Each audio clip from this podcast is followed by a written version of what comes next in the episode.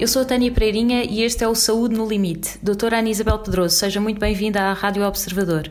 É médica, internista e intensivista a trabalhar no Hospital de Cascais, atualmente um dos mais afetados pela pandemia, que tem na região de Lisboa e Val do Tejo a maior parte das novas infecções e, neste momento, também das mortes. Há cerca de uma semana ouvia dizer que o seu hospital estava na iminência de colapsar.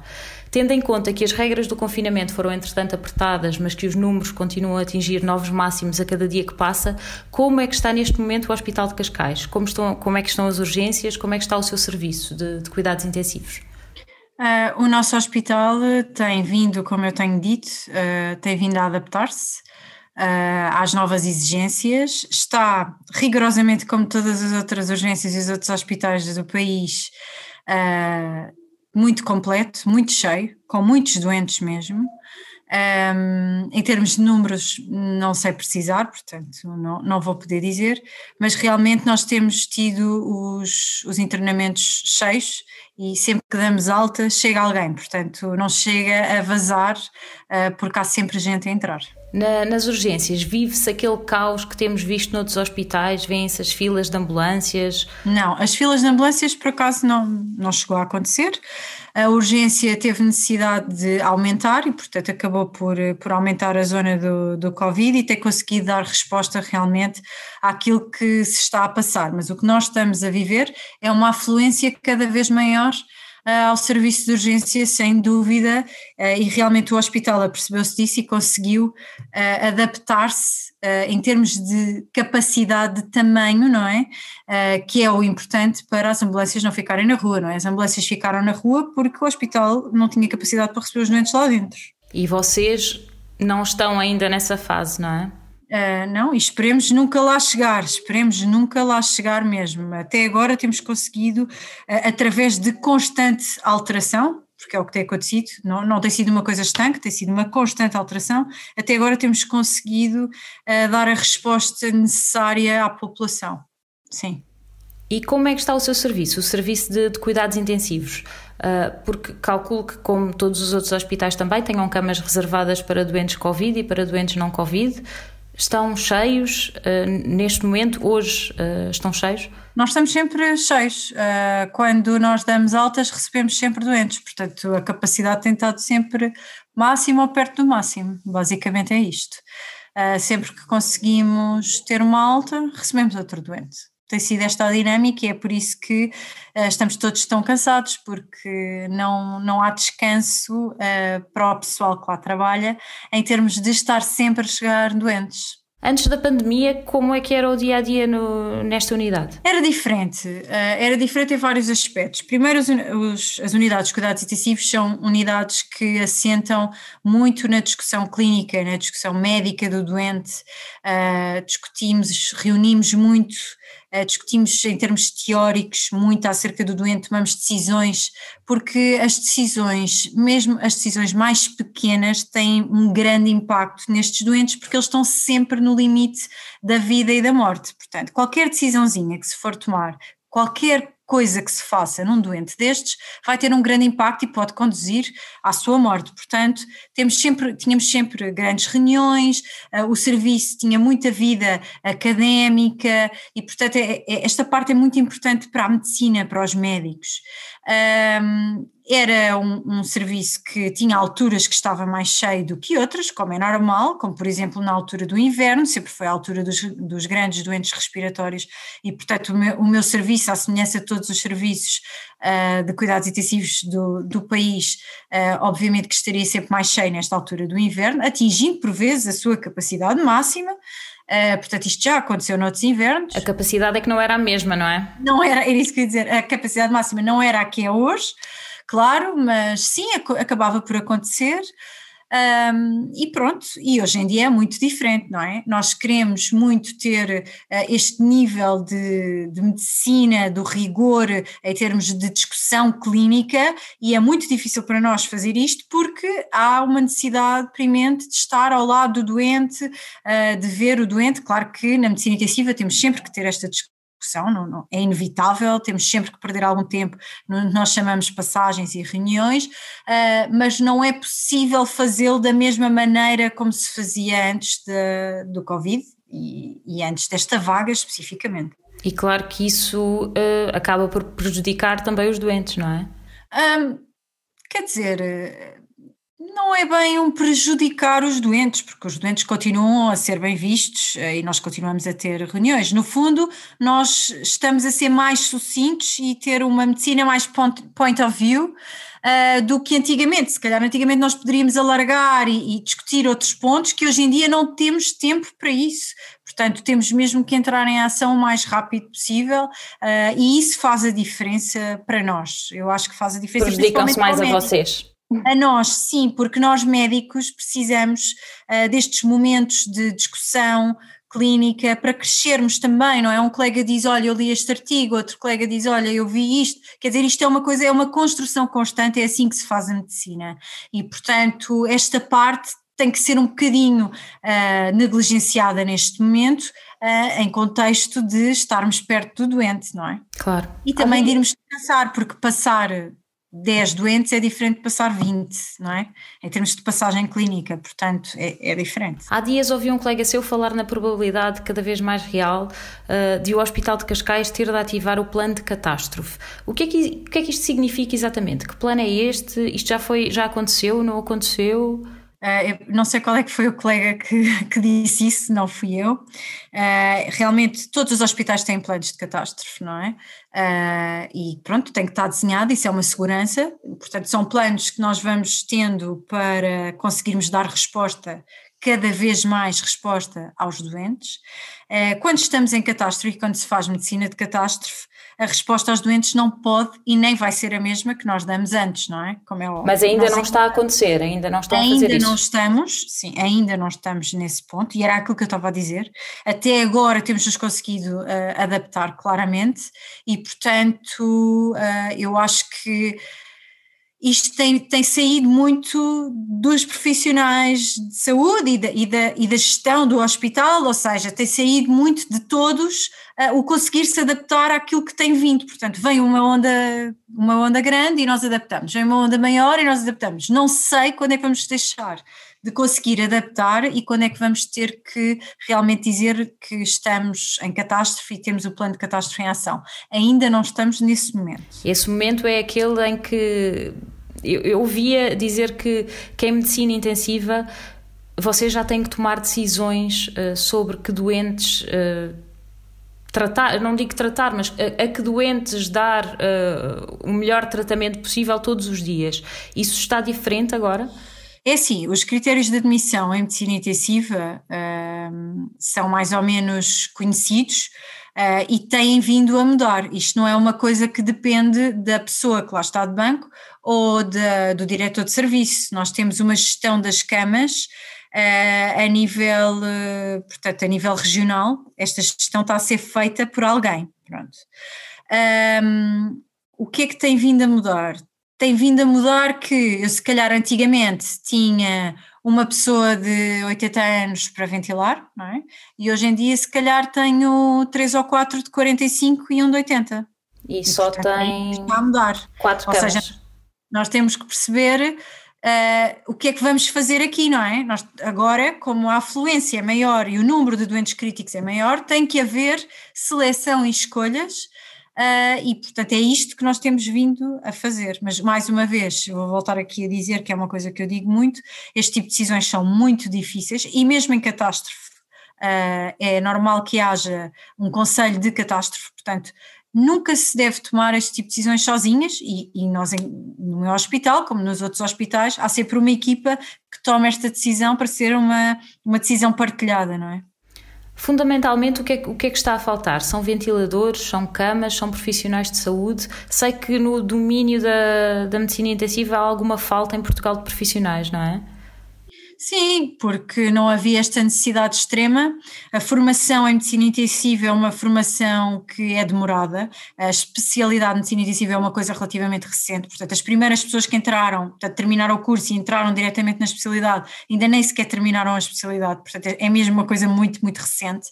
E, portanto, todos nós que estamos em medicina intensiva tiramos uma especialidade e depois vamos tirar uma segunda em medicina intensiva. E, portanto, isto realmente não é algo que seja Uh, nem toda a gente tem, tem esta vontade, por muito que goste de trabalhar em medicina intensiva, e portanto somos muito poucos a nível nacional e, e portanto é complicado, ou seja, não, não valeria, nem valerá muito a pena uh, carregar todos os locais de ventiladores e máquinas de diálise e bombas de perfusão se depois não houver ninguém que saiba mexer, não é? E é claro. um bocado esta questão.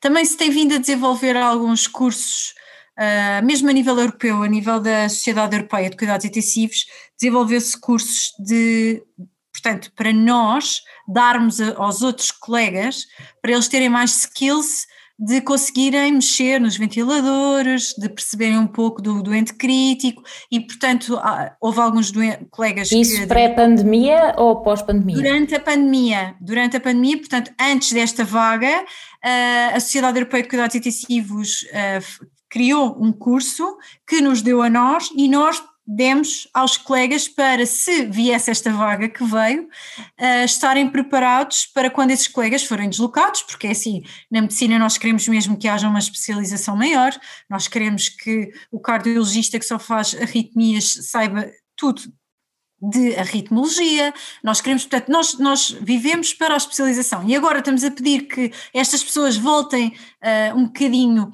à sua época anterior em que faziam medicina uma medicina interna, uma medicina geral dentro do hospital e que nos ajudem a fazer outras coisas que elas não estão habituadas. E, portanto, isto também não é fácil para os colegas, isto requer uma adaptação de todos, não é? Mas já está a acontecer, no Hospital de Cascais vocês já têm médicos de outras especialidades eh, a fazer, eh, a dar-vos esta ajuda.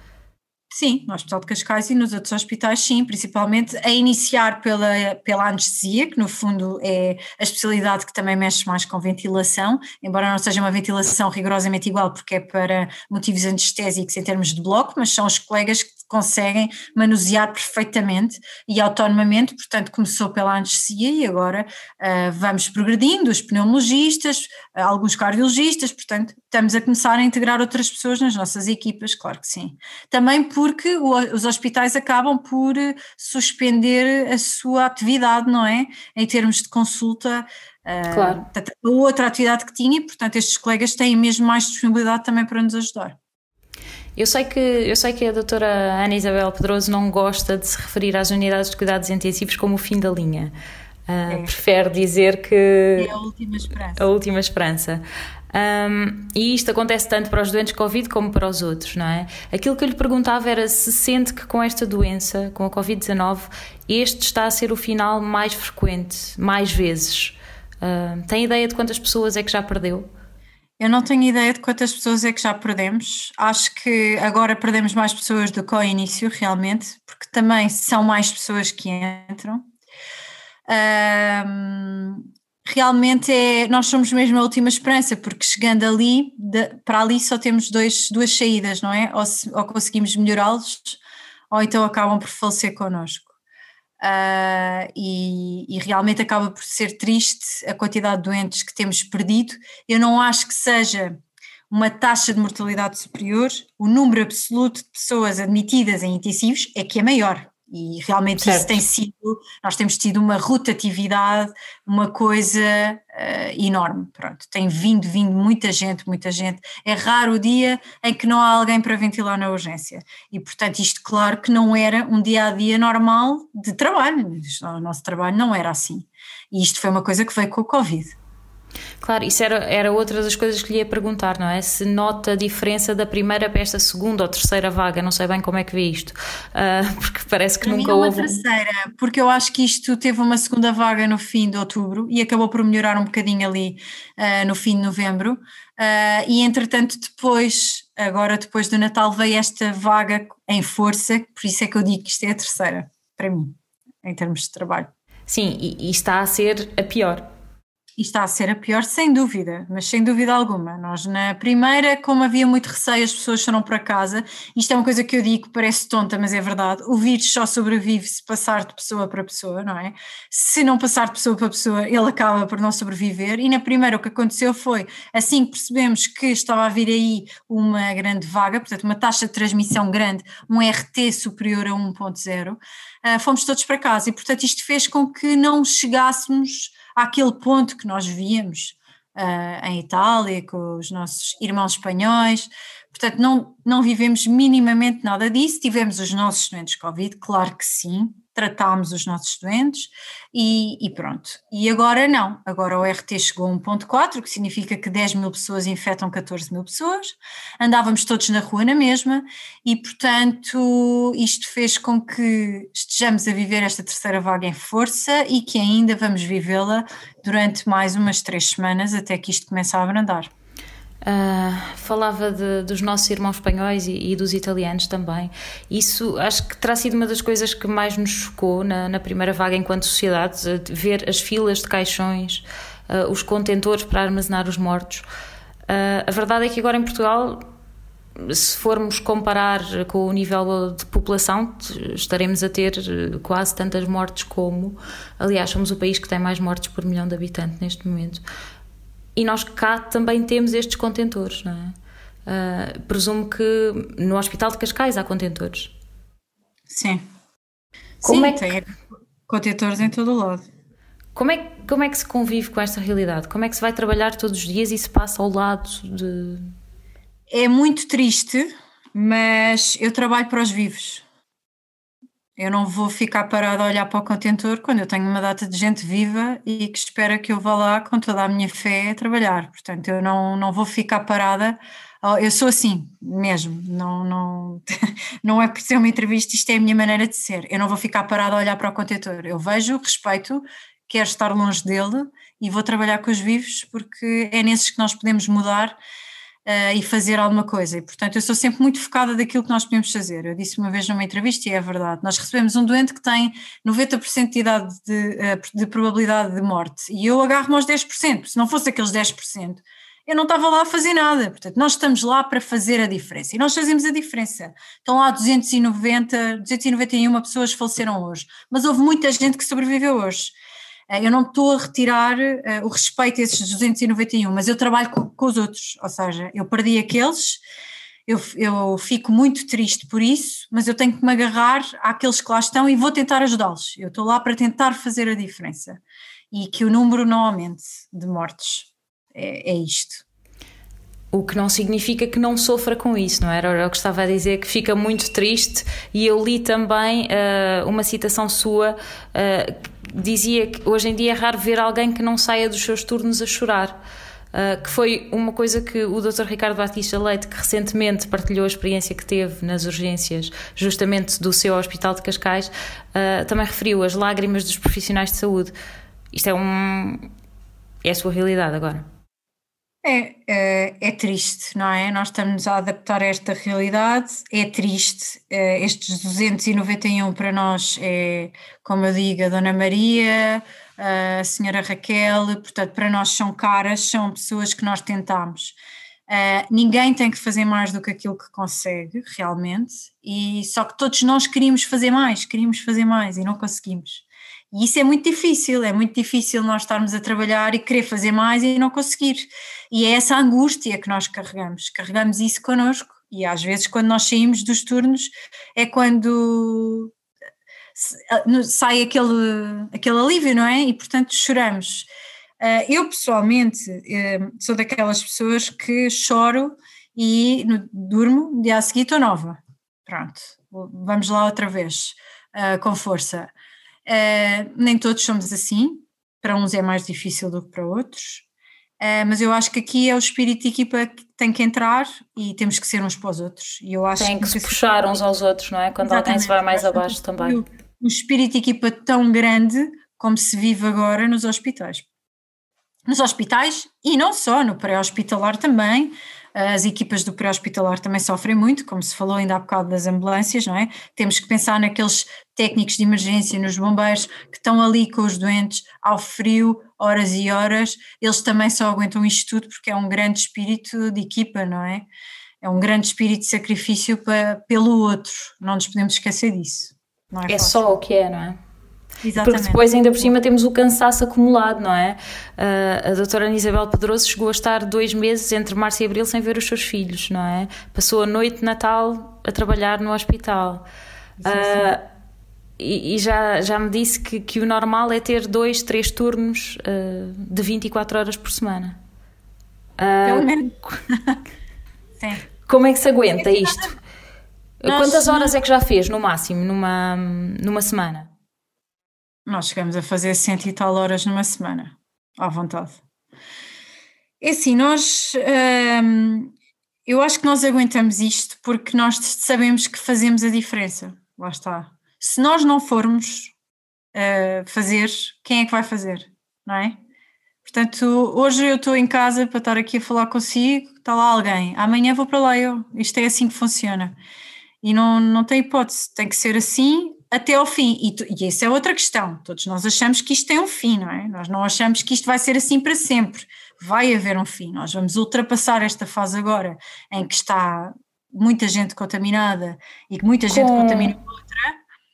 E vamos ultrapassar isto, vai entrar a vacina e isto está a ter um fim, se correr bem, eu acho que eu acredito. Se correr bem, não é? À medida que, que vão aparecendo novas tipos e que a coisa único... só vai complicando, as pessoas começam, algumas pessoas começam a duvidar que isto tenha fim à vista, não é? Pois, mas não podemos duvidar. Eu acho que isto vai ter um fim, vai ter um fim à vista e, portanto, nós temos que acreditar nisso e seguir e manter-nos o mais saudável possível, não é? Para ajudar os outros também, temos que estar bem nós. E é aí que, que é difícil, porque nós estamos muito cansados, muito cansados, muito cansados, às vezes não, não nos cuidamos tanto, que é normal, não é? Porque não temos tempo para isso.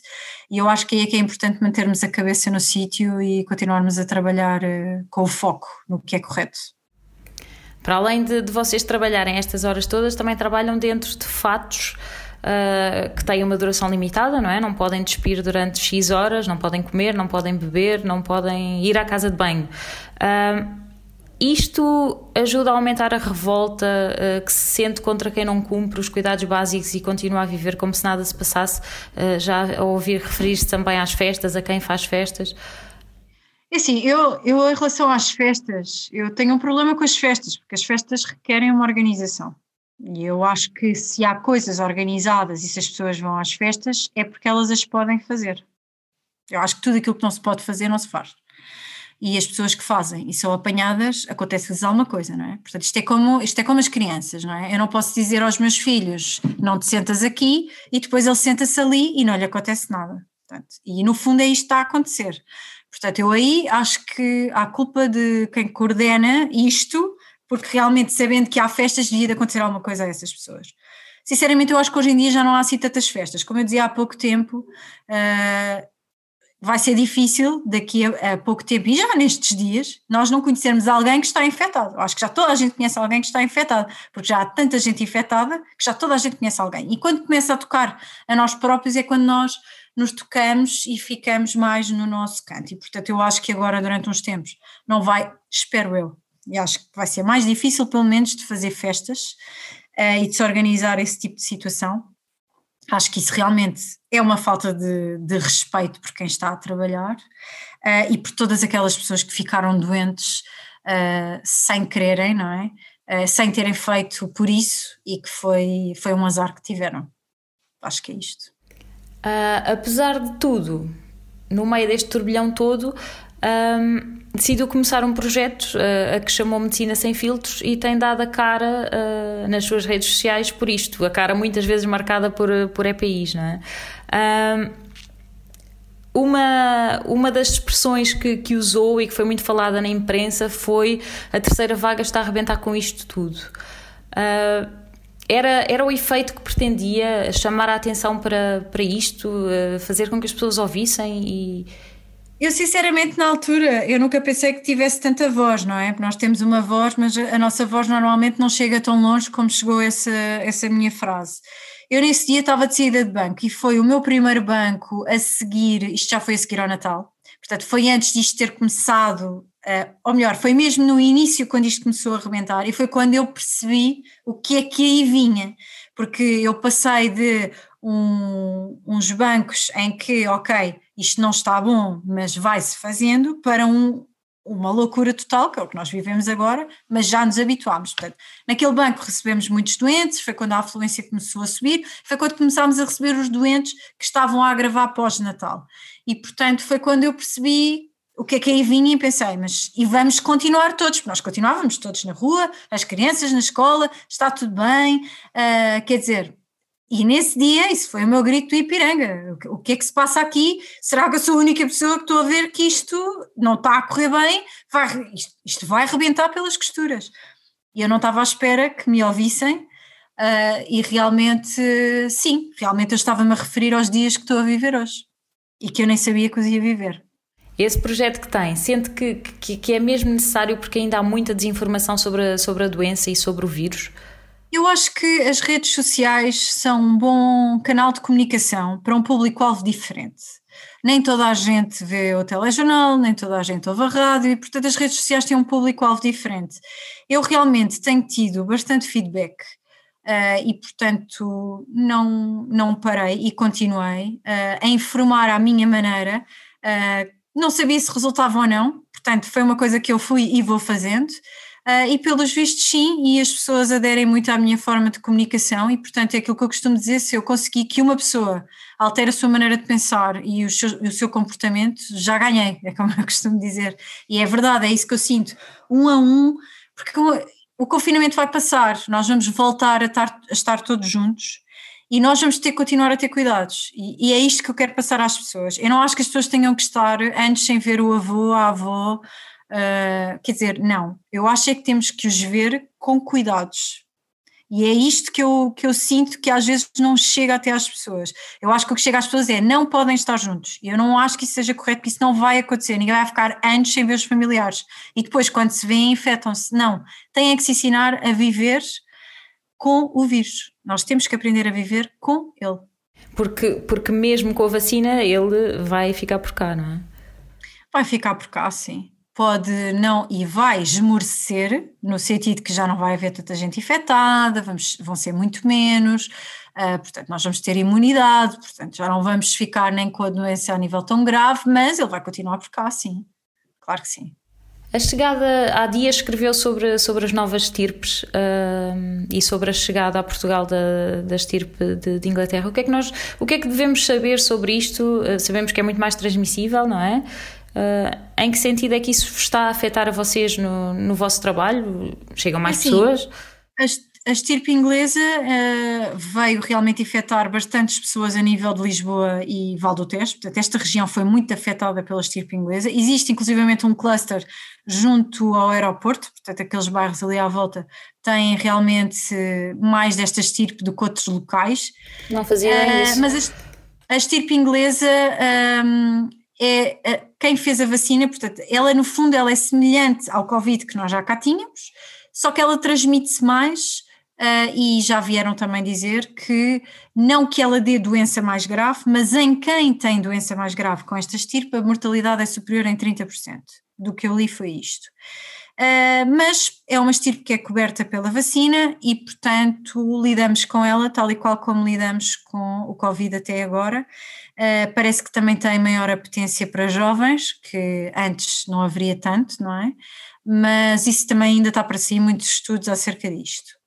As novas estirpes, a, a, a brasileira e a da África do Sul, é que já são um bocadinho diferentes, uh, porque não só se transmitem mais, como aparentemente os nossos anticorpos não a reconhecem, portanto, estamos ainda à espera de perceber, em termos de estudos, como é que funciona a vacina e do outro tipo de imunidade que, tem, que são as células de memória e não só os anticorpos, para perceber, mas pronto, também ainda não temos dessas cá, por enquanto. Ok, mas poderá, isto poderá significar que a vacina pode não ser tão eficaz ou, efic ou não ser eficaz de todo nestas estirpes? Exato, ou seja, pode não ser tão eficaz e, portanto, precisamos mesmo de que saiam estudos e que se estude isto o mais rapidamente possível para percebermos. Até lá é assim: uh, o vírus é, é um ser como nós, uh, que tenta sobreviver e, portanto, este vírus é extremamente inteligente e ele está a tentar adaptar-se a tudo e, portanto, está a criar novas estirpes para, para conseguir sobreviver, não é? No fundo é isto. Ele quer é sobreviver.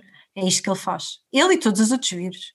Estando no meio disto, estando a combater esta pandemia, como é que vê uh, esta onda de negacionismo à volta da, da Covid-19, à volta de, uh, do vírus? Uh, os médicos, pela verdade, como é que conseguem encaixar isto tudo? Olha, eu tenho muita dificuldade em encaixar isto. Um, eu, por acaso, tenho ouvido alguns, uh, eles dizem que são colegas que estão pronto, que fazem parte da ordem. Uh, tenho ouvido alguns, uh, tenho ouvido alguns argumentos, porque eu acho que para nós percebermos, eu, eu sou muito a favor de ouvir as outras pessoas para tentar compreender as pessoas. E, e custa-me um bocado, uh, primeiro porque nenhum desses colegas trabalha num, nem num serviço de urgência, nem num, numa enfermaria, porque nenhum desses colegas entraria lá sem máscara, penso eu. E, e, acho isto muito complicado em termos de comunicação social, em termos de ordem dos médicos, ou seja, não compreendo como é que chega a este nível. Lá está, é como as festas, eu não compreendo. em outubro, uh, enquanto, enquanto há esta gente que diz que, que não se passa nada, em outubro uh, a, doutora já dizia que a chegar uma segunda vaga não ia correr bem. Consegue eleger o seu pior dia desde que isto tudo começou? Sinceramente, uh, o meu pior dia foi quando saí de casa em março. Isso para mim não há, não há pior do que isso. Na Esteve a viver uh, noutro sítio? Não sabia quando é que ia voltar a casa, eu não sabia o que é que ia acontecer, não é? Eu estava a sair a sair para o vazio, portanto eu não fazia ideia, acho que não há altura da vida, eu que sou uma pessoa com, com muita cabeça e foco e orientada, eu acho que nunca estive tão desorientada na vida como nesse dia, portanto a definir um dia para mim foi esse. Em relação ao trabalho, acho que não há um dia, é um somatório de dias, tem havido dias muito maus, dias muito complicados, dias em que é muito difícil, não é? Entrar às oito e meia da manhã e às quatro da manhã ainda estar a trabalhar à volta dos doentes não é fácil, nem para mim, nem para ninguém. E portanto, eu acho que isto tem havido muitos dias, não consegui eleger um. O melhor, provavelmente, foi quando recebeu a segunda dose da vacina, não é? Sim, foi um dia muito feliz. Eu, eu fiquei mesmo feliz de fazer a vacina, fiquei mesmo emocionada porque, porque essa é a verdadeira esperança disto tudo, é, é, é, estarmos todos vacinados e ficarmos imunes e ele passar por nós e a gente rir-se na cara dele. É, é tudo o que eu quero, é rir-me na cara do Covid. que maravilha. Doutora Ana Isabel Pedroso, muito obrigada pelo seu testemunho e pela sua disponibilidade e continuação de bom trabalho e força. Ah, obrigada. Força para todos.